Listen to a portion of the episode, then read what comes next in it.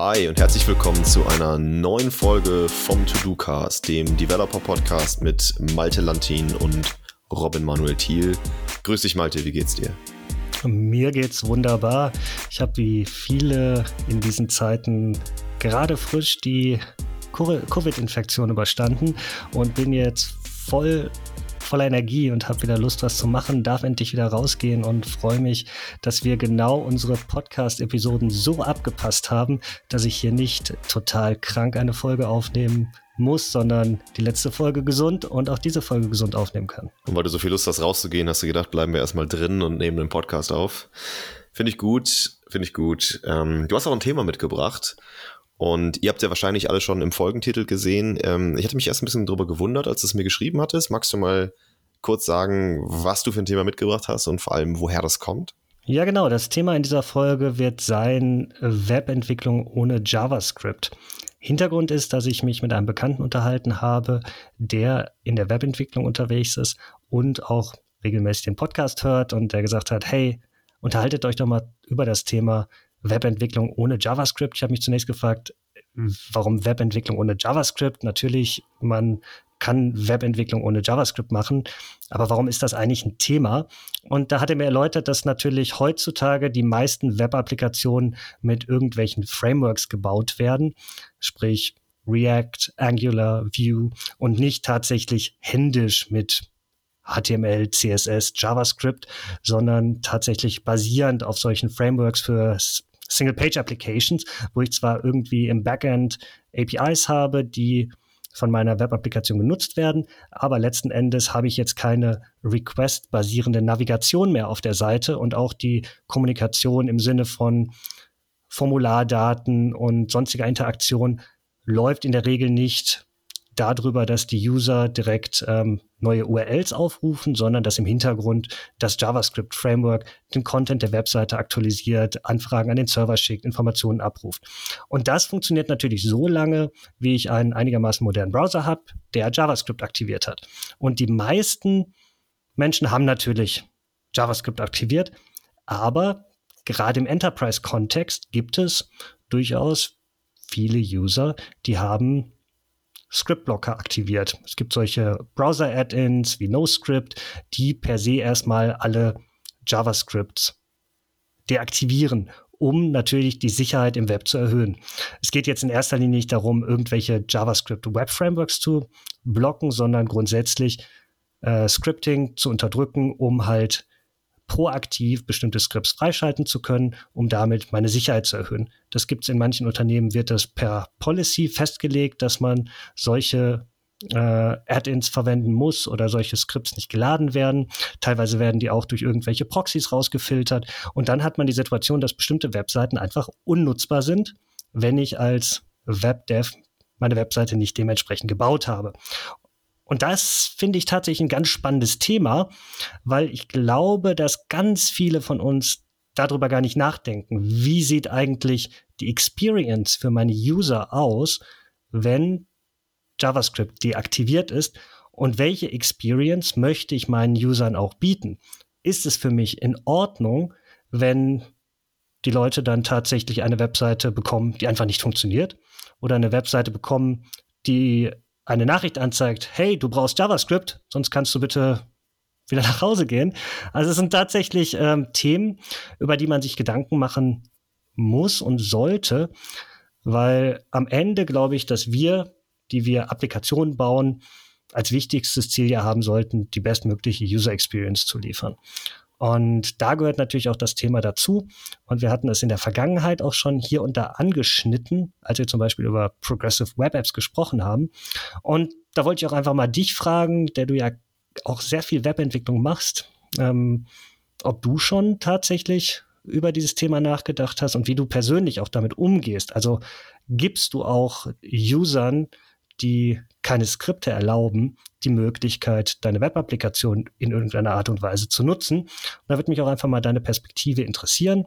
Und dann kann ich dir vielleicht auch noch mal ein bisschen meine Meinung dazu sagen, wie ich das Ganze sehe. Mhm. Ähm, ja, ich habe da schon mal drüber nachgedacht. Das letzte Mal, wo ich darüber nachgedacht habe, ist aber, glaube ich, mindestens zwölf Jahre her.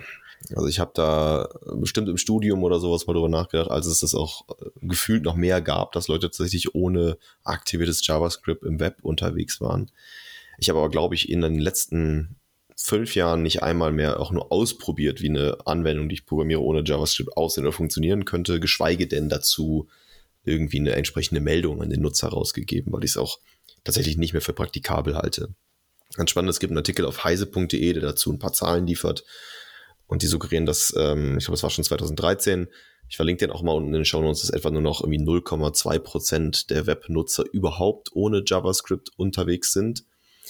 Und ich glaube, dass ähm, wenn ich jetzt äh, ein, ein Enterprise bin, was aus einem mir derzeit schleierhaften Grund erstmal JavaScript unterbindet, und ich weiß das und ich baue für dieses, äh, für diese Company eine Anwendung, die auf Webtechnologien basiert, dann muss ich das natürlich von vornherein in Betracht ziehen. Ich persönlich glaube aber, dass das heutzutage die absolute Minderheit und die Ausnahme ist. Ähm, ich finde aber auch, dass JavaScript nicht unbedingt so inflationär benutzt werden sollte, wie es das aktuell wird. Und da fand ich ganz spannend, dass du gerade ähm, bei der Einleitung dieses Themas auch immer von Web-Apps gesprochen hast oder von Web-Anwendungen. Und ich glaube, da würde ich auch die Linie ziehen. Ich glaube, wir müssen unterscheiden zwischen Webseiten, sowas wie statische Webseiten, keine Ahnung, Tante Gretas Wellness-Blog, der braucht wahrscheinlich nicht zwingend JavaScript und wirklich Apps und Anwendungen, sowas wie Google Maps oder sowas, ähm, wo ich ja, oder irgendwie ein Spotify, was im Browser läuft, wo ich nicht glaube, dass es eine ernsthafte Alternative gibt zu clientseitigem JavaScript oder zumindest irgendeinem Code, der, ähm, der clientseitig ausgeführt wird. Hm. Aber das heißt, wir können da eigentlich erstmal festhalten, dass JavaScript, und es gibt ja eigentlich verschiedene Iterationen von JavaScript, es gibt verschiedene Level des API-Supports in unterschiedlichen Browsern, das nähert sich zwar immer mehr an, aber JavaScript an sich ist Teil der Internettechnologien, die von jedem Browser unterstützt werden. Genauso wie CSS, genauso wie HTML. Das heißt, das kann man als gegeben voraussetzen, außer man hat genau diesen Sonderfall, über den wir gerade geredet haben, dass man weiß, ein großer Teil meiner Zielgruppe blockt halt JavaScript aus irgendeinem Grund. Finde ich schon, ja. ja. Aber auf der anderen Seite hast du gerade gesagt, ähm, man muss unterscheiden zwischen Webseiten, rein informativen Seiten, statischen Seiten und äh, Web Anwendungen und ich glaube, gerade bei diesen statischen Seiten wird teilweise einfach unnötigerweise JavaScript verwendet. Mittlerweile weiß ich nicht, wie da der aktuelle Stand ist. Das letzte Mal, dass ich mich intensiv damit beschäftigt habe, ist ein paar Jahre her, aber da gab es fast keine Webseite, die irgendwie nicht ähm, einen JavaScript-Tool verwendet hat, um halt die Navigation auf der Seite zu ermöglichen, sei es für Menüs oder sei es, äh, um Dinge aus- und einzublenden. Ne? Also da gab es ja tatsächlich ähm, Zeiten, wo das gar keine Alternative mehr war, ohne JavaScript-Webseiten zu nutzen, die dann teilweise auch das Problem hatten, dass wenn ich irgendwie kein JavaScript nutzen konnte, dass dann einfach auch auf einer Start gefühlt statischen Webseite plötzlich die Navigation nicht mehr funktioniert. Da ging das Menü nicht auf, ich konnte auf bestimmte Dinge nicht mehr draufklicken. Ist echt unglücklich. Bei App Applikationen, Apps sehe ich das so wie du. Da gibt es eigentlich keine Alternative. Die Frage ist, sollte ich nicht trotzdem darüber nachdenken, was ist mein Fallback? Also genau, und deswegen nochmal die Brücke geschlagen zu dem Thema, was wir in der Vergangenheit hatten, Pro Progressive Web Apps. Was ist quasi meine Abstufung, bei der ich irgendwie anfange. Fange ich quasi an einem Punkt an, User zu unterstützen, bei dem sie moderne Web-Applikationen nutzen können, weil sie aktuellen HTML-Standard, aktuellen JavaScript-Standard unterstützen oder fange ich ein bisschen früher an, um halt zumindest eine statische Information anzuzeigen. Das heißt, ich habe keine Webseite, die einfach nicht funktioniert, sondern ich habe eine Webseite, die zwar nicht die Funktionalität bietet, aber zumindest meine User informiert und ihnen Instruktionen gibt, was sie zu tun haben, damit sie meine Applikation voll und ganz nutzen können. Weil ich persönlich so als User finde nichts frustrierender als Dinge, die halt aus mir nicht ersichtlichen Gründen nicht funktionieren. Da finde ich es viel besser, wenn ich eine Informationen bekomme, irgendwie einen Kontext bekomme. Du hast gerade Spotify genannt. Wenn ich jetzt irgendwie auf die Spotify-Webseite gehe, erwarte ich, dass selbst wenn ich irgendwie JavaScript ausgeschaltet habe, dass ich zumindest mal schauen kann, was kostet Spotify und äh, in welchen Ländern ist es verfügbar, so als ganz flaches mhm. Beispiel. Und wenn dann ich am Ende des Tages keine Musik hören kann, kann ich das nachvollziehen, weil das braucht bestimmte Technologien. Wobei in HTML zumindest in den aktuellen Browsern natürlich schon so viel unterstützt wird. Ich könnte sogar tatsächlich Musik hören. Aber es ist halt die Frage, welche Art der Navigation dann noch möglich ist. Ja, aber ist es ein reales Problem? Also gibt es das, dass sich eine Webseite wie Spotify darauf vorbereiten muss, dass ein User mit deaktiviertem JavaScript daherkommt? Also das muss ich ja mittlerweile schon mhm. sehr aktiv machen. Ich glaube nicht, dass meine Tante aus Versehen JavaScript deaktiviert. Also das halte ich für recht unwahrscheinlich. Ich, also gibt es diesen Fall, wo das jemand aus Versehen tut, heute noch, äh, und dann Instruktionen braucht, wie er es wieder aktiviert? Weil da müsste ich ja theoretisch auch sagen, könnte ja auch den Fall geben, dass jemand aus Versehen das Kabel zu seinem Monitor rauszieht. Und dann wäre es ja schön, wenn die Webseite mir ein Audio abspielt, wie ich das Kabel wieder reinstecke. Also das ist natürlich völlig übertrieben, aber also wo, wo fange ich denn dann an, den Nutzer abzuholen, wenn etwas wirklich kaputt ist in seinem Browser? Und ich würde es mittlerweile als halbwegs kaputt bezeichnen oder ja. zumindest aktiv etwas unterbunden ist, wie JavaScript auszuschalten. Ja, ich glaube, das realistischste Szenario im Moment sind tatsächlich Menschen, die sehr sicherheitsbewusst sind und dementsprechend bewusst Skripte unterbinden und die wissen auch, wie sie es deaktivieren. Aber für diese User ist es natürlich schöner, wenn die Webseite nicht total äh, furchtbar aussieht, wenn man sie das erste Mal aufruft, sondern zumindest eine visuell ansprechende Darstellung hat, die mir irgendwie mitteilt, um die nutzen zu können, bitte stell deinen Skriptblocker aus. Ich glaube, das sollte dann auch mein eigener Anspruch sein, dass quasi im Sinne von Progressive Experience auch diesen Usern zunächst etwas dargestellt wird, was irgendwie nicht unter den Standards, was die ich mir mhm. intern für mein User Interface gesetzt habe, bleibt. Dann gibt es natürlich noch solche Randfälle, wird immer weniger. Wir hatten, hatten in der Vergangenheit natürlich Fälle, wo dann bestimmte Browser auf ich sag mal, Fernsehern, auf Smartwatches, dass diese nun eingeschränkte Funktionalität hatten. Es gab ja auch mal die Situation, wo, das ist jetzt auch schon wieder bestimmt zehn Jahre her, dass auf irgendwelchen Smartphones, äh, die jetzt nicht von den größten Herstellern kamen, nur irgendwelche hausgemachten Browser drauf waren, die halt nicht die vollen JavaScript-Funktionalitäten angeboten haben, wo dann irgendwie eine veraltete Version von JavaScript nur abgedeckt wurde, wo dann bestimmte Dinge nicht funktioniert haben. Da kommen wir natürlich wieder in diesen Progressive Web Apps Bereich rein. Und ich glaube, das wird auch immer weniger. Mittlerweile habe ich auch irgendwie in meinem Fernseher, in meinem Auto, auf meiner Smartwatch irgendwie einen aktuellen Browser. Ich bin ja immer ganz beeindruckt, wenn ich mal ähm, ja aus Versehen äh, irgendwie auf der Apple Watch einen Link, Link anklicke und dann geht plötzlich äh, eine wunderbar gerenderte Webseite auf der Apple Watch auf und äh, mhm. da wundert man sich, okay, was ist mittlerweile irgendwie möglich. Ähm, aber letzten Endes glaube ich, ist es eher eine Frage, was ist der eigene Anspruch? Ist es so, äh, im Rahmen des eigenen Perfektionismus ist vielleicht nicht geboten, äh, zumindest dort etwas zu bieten, was dann auch irgendwie funktioniert. Es muss nicht feature-complete ja. sein, aber es funktioniert. Ja, ich glaube, also wie gesagt, ich glaube, so ganz ohne JavaScript, wie gesagt, ich persönlich halte das nicht unbedingt für nötig, aber wie gesagt, ich lasse mich da gern auch vom Gegenteil überzeugen. Also wenn irgendjemand von der Zuhörerschaft äh, äh, da, wie Ahnung, auch wie vielleicht das irgendwie nachweisen kann, dass es vielleicht doch mehr ist, als ich glaube, oder da irgendwie einen Anwendungsfall hat, den ich jetzt hier vielleicht übersehe, dann, dann schreibt es uns gerne.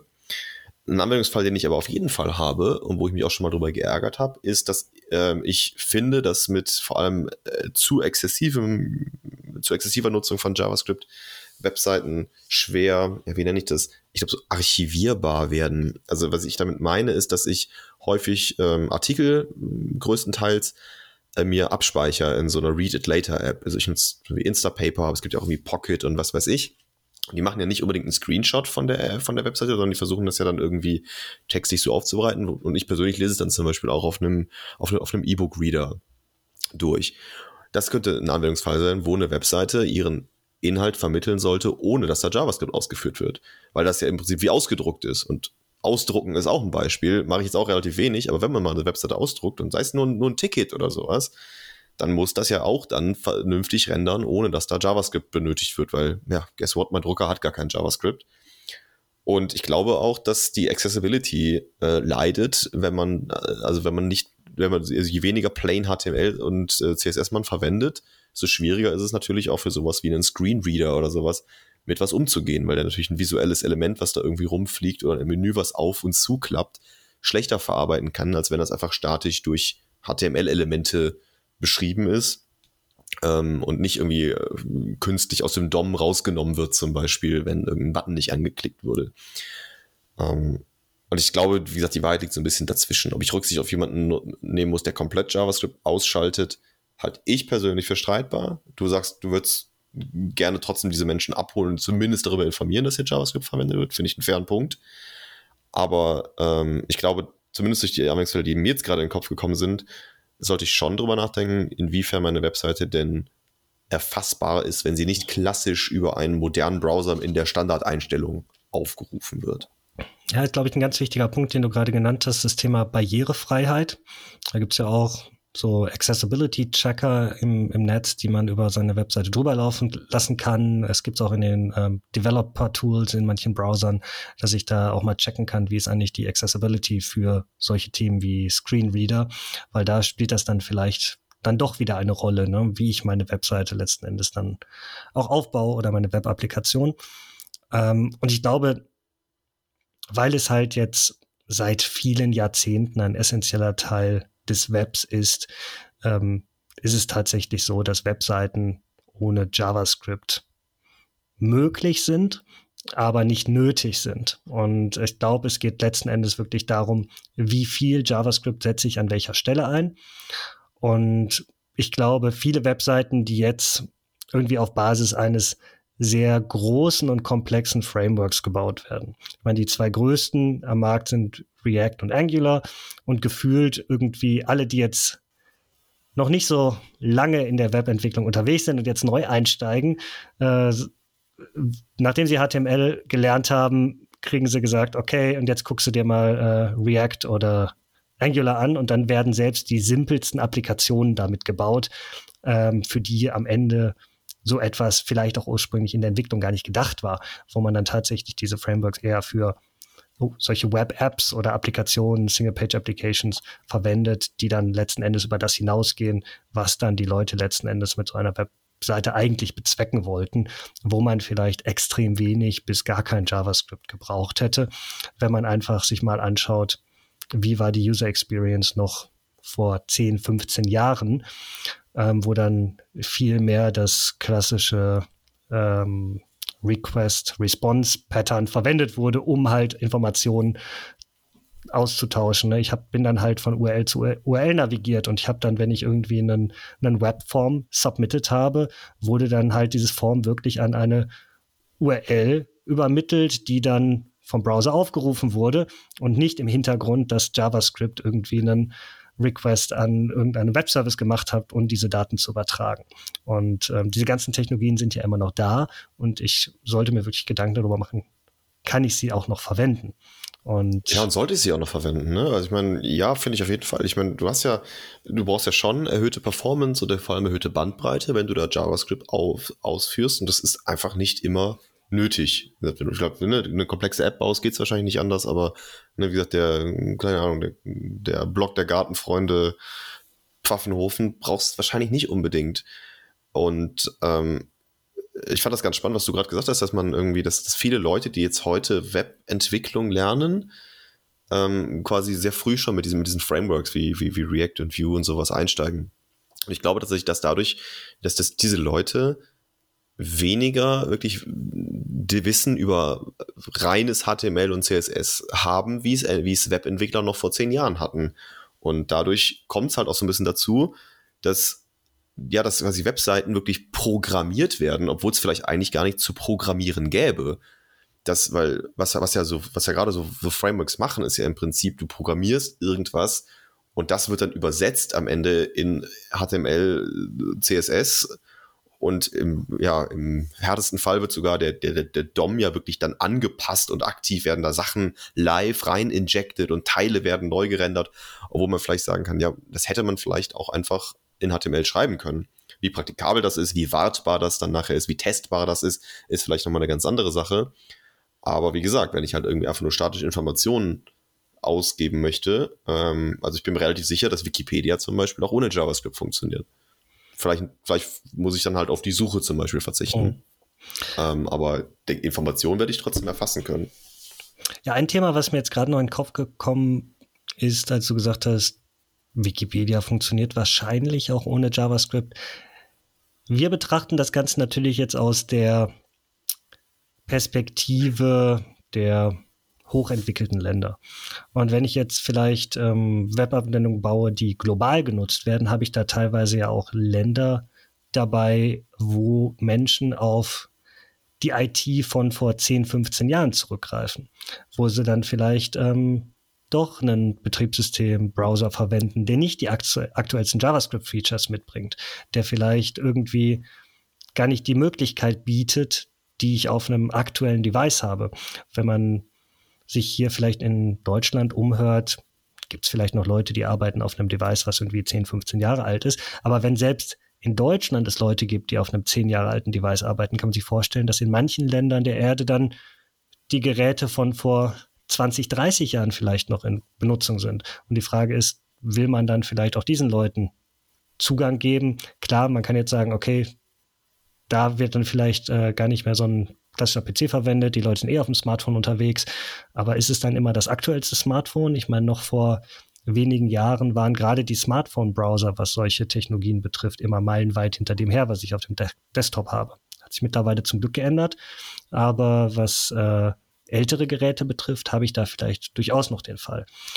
Aber ich glaube, da kommen wir dann weniger in diese Diskussion JavaScript ja oder nein. Ich glaube, ohne JavaScript kann man heutzutage keine Applikation im Web mehr bauen, ähm, ohne wirklich viel auch an Funktionalität liegen zu lassen. Aber das ist die Frage, ähm, welche Funktionalitäten biete ich halt mit welchen Features an? Und ich glaube, da kann ich an dieser Stelle nochmal auf die Folge äh, Progressive Web Apps verweisen. Ich glaube, da hatten wir viel spannenden Content zu diesem Thema drin. Und vielleicht kommen wir letzten Endes hier auch bei dem Thema zu dem gleichen Schluss. Es ist jetzt nicht irgendwie, ähm, weiß nicht, ja oder nein, JavaScript, ja oder nein, sondern es ist eine Frage, an welcher Stelle verwende ich es und welche Funktionalitäten verwende ich und habe ich da auch Abstufungen drin und welche Experience möchte ich wem bieten. Und ich glaube, ja. das ist ähm, etwas, über das man aktiv nachdenken sollte. Ähm, wie sieht meine Webseite eigentlich für bestimmte Teile meiner Zielgruppe aus? Und ähm, das ist durchaus, glaube ich, ein valider Gedanke, selbst wenn man dann letzten Endes entscheidet, ich kenne meine Zielgruppe, ich weiß, dass in meiner Zielgruppe keine oder extrem wenige dabei sind, die äh, kein JavaScript nutzen können. Und ähm, dann biete ich denen vielleicht nur noch eine Information, bitte installiert JavaScript und dann war es das für mich. Da gibt es ja auch entsprechende Tools für, wie man das in, im Rahmen dieser Frameworks auch einbinden kann. Aber vielleicht sollte das zumindest mein, mein der Anspruch an mich selbst sein. Ja. Ja, ich fand es ganz, äh, ganz interessant, dass, das, dass die Diskussion jetzt hier gerade hier so eine Abzweigung genommen hat, weil ich ähm, ganz am Anfang, als du mir äh, die Frage gestellt hast, als du mir geschrieben hast, hey, wollen wir über das Thema äh, ohne, ohne JavaScript im Web oder so hast du, glaube ich, genannt, sprechen, kamen mir nämlich auch noch mal äh, zwei ganz andere Gedanken. Das eine dachte ich, okay, ähm, ob wir unterscheiden wollen noch zwischen clientseitigem und serverseitigem JavaScript. Ne? Ich meine, früher war das Web eh eine sehr serverorientierte Plattform, hast du ja jetzt schon gesagt, aber natürlich gibt es auch JavaScript mittlerweile auf dem Server. JavaScript ist ja mittlerweile fast überall. Das andere ist, äh, dass man natürlich auch mal irgendwann drüber nachdenkt, was, was kommt denn nach JavaScript? Und da sind ja schon die ersten Technologien, die da am Horizont auftauchen. Ähm, die populärste ist wahrscheinlich WebAssembly, ähm, was gerade ganz massiv Einzug auch in den Browser erhält. Stand heute auch nur eine Ergänzung ist zu JavaScript. Also ich brauche ja Stand heute, wenn ich WebAssembly benutze, immer noch JavaScript, äh, um WebAssembly quasi zu laden und auch in die Webseite zu integrieren. Ähm, aber man kann ja mittlerweile auch schon von WebAssembly heraus äh, Funktionen in JavaScript aufrufen und, und umgekehrt. Und vielleicht geht es in Zukunft ja mal ohne JavaScript.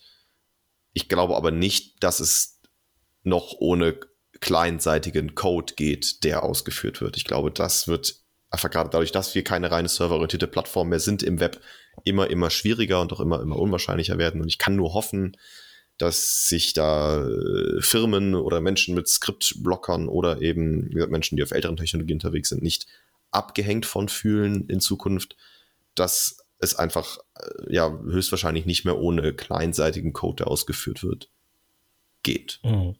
Ich meine, JavaScript hat sich ja jetzt extrem lange gehalten. Es hat auch vieles überlebt. Ich musste gerade zurückdenken, als du sagtest, vielleicht wird es noch mal eine andere Technologie geben. Musste ich zurückdenken an die Zeiten, als es äh, sowas wie ActiveX, äh, Shockwave, Flash gab und man das Gefühl hatte, es gibt genau, es gibt keine Webseite mehr, in der nicht mindestens eine dieser Technologien verwendet wird. Das ist mittlerweile komplett anders. Das Ganze ist ausgestorben und wieder quasi zurückgegangen, dadurch, dass JavaScript mächtiger geworden ist, JavaScript zu verwenden. Und ähm, ist die Frage, wird es nochmal eine Welt nach JavaScript geben? Ähm, aktuell sieht es nicht danach aus, aber glaube ich, hier und da wird es sinnvolle Ergänzungen geben. Und ich glaube, gerade mit dieser Erkenntnis, dass es das Web oder dass das Web verheiratet ist mittlerweile mit JavaScript. Also es gibt eigentlich nicht das Web ohne JavaScript. Deswegen ist, glaube ich, diese Frage, muss eine Webseite komplett ohne JavaScript funktionieren, ist, glaube ich, zu beantworten mit Nein, aber man sollte den Leuten zumindest eine Möglichkeit geben, zu wissen, was passiert, Basisinformationen, womit man dann natürlich in dieses Progressive Web App-Thema reinkommt. Damit kann ich leben. Wir können ja auch gerne mal eine Folge, wenn euch das interessiert da draußen, über so Alternativtechnologien machen. Ich hätte, glaube ich, großen Spaß, mal über WebAssembly zu sprechen. Wenn euch das also interessiert, lasst uns das euch gerne auch gerne wissen. Äh, auch gerne auf Twitter unter dem Hashtag ToDoCast. Und lasst uns auch generell gerne Bewertungen da für diesen Podcast. Also wenn ihr den auf einer Plattform hört, wo man Sternchen hinterlassen kann, wie iTunes oder Spotify, dann äh, freuen wir uns da mal sehr drüber. Also sowohl über Bewertungen als auch über Feedback. Ähm, damit kann man uns immer eine große Freude machen. Das kann ich absolut unterschreiben. Ich freue mich über jede Rückmeldung und freue mich natürlich auch darauf, dass ihr hoffentlich beim nächsten Mal wieder dabei seid. Und von daher wünsche ich euch bis dahin alles Gute und sag mal bis zum nächsten Mal. Bis bald. Ciao.